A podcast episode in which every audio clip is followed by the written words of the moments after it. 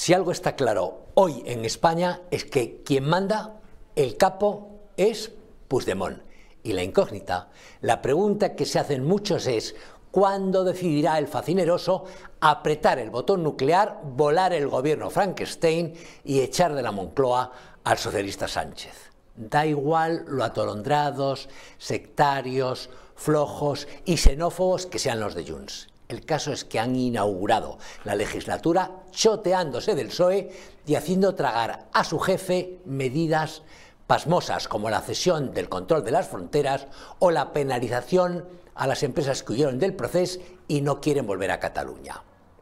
Han pedido eso, pero podrían haber exigido hasta que los goles del Barça valgan doble, porque tienen a Sánchez agarrado por las pelotas y le sacarán lo que quieran.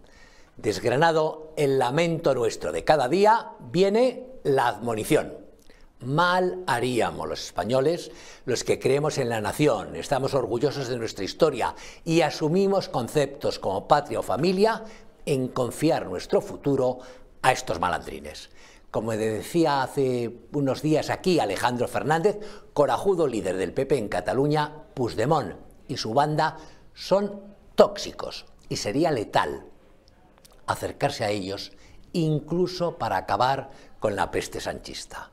Nuestro devenir como españoles depende solo de nosotros. Y aunque todo esté cuesta arriba, aunque el Tribunal Constitucional sea un burdel y aunque tengamos en contra el pesebre mediático, hay cosas que se pueden hacer para revertir la situación. Les enumero algunas. El rey por ejemplo, sin salirse un milímetro de su papel institucional, además de repetir que hay que respetar la Constitución, podría dejar caer que se están dando pasos inaceptables contra ella, lo que animaría al personal.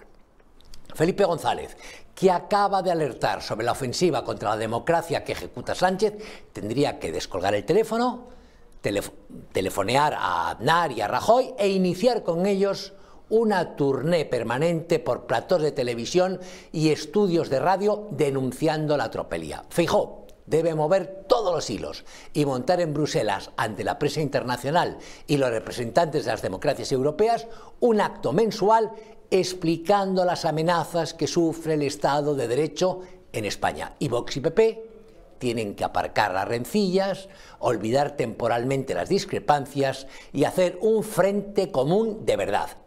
Se me olvidaba añadir que es esencial que los indignados de Ferraz, que llevan ya 77 días dando la murga frente a la sede puticlub del PSOE, mantengan la protesta. Si hacemos todo eso y apretamos, Sánchez no come el turrón en la Moncloa.